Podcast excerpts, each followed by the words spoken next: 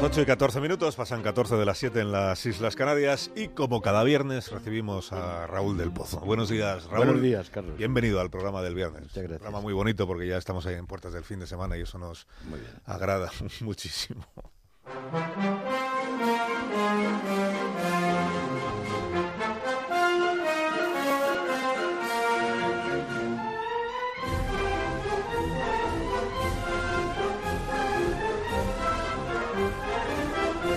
Cuando tú quieras, maestro.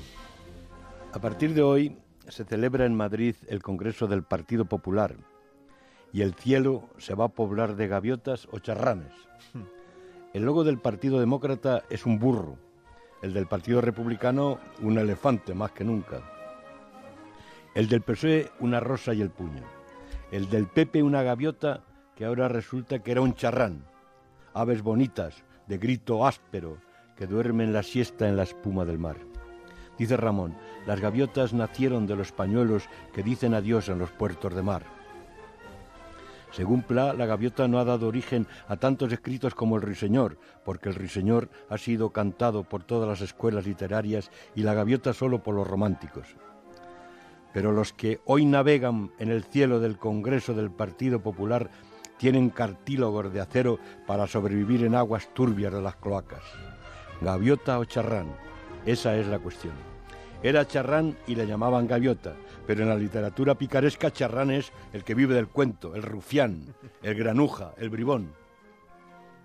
Durante tres días los charranes se posarán en las togas de los ropones porque se sentarán en el banquillo donde se giñó el gitano el Partido Popular. La Audiencia Nacional ha citado a declarar el lunes a la exministra Ana Mato. Los del PP piensan que están gafados porque cada vez que intentan sacar al santo de Compostela, los jueces les joden la procesión. Rajoy, que se daba por muerto, lo dábamos por muerto, de pronto resucitó. Y lo primero que hizo es decirle al ministro de Hacienda, Cristóbal, ten cuidado con el vino.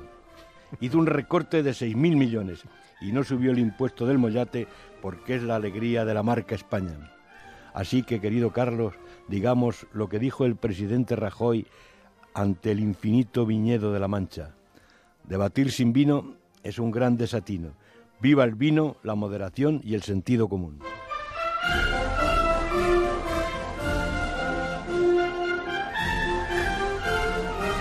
Que tengas un feliz viernes, Raúl, y un feliz fin de semana.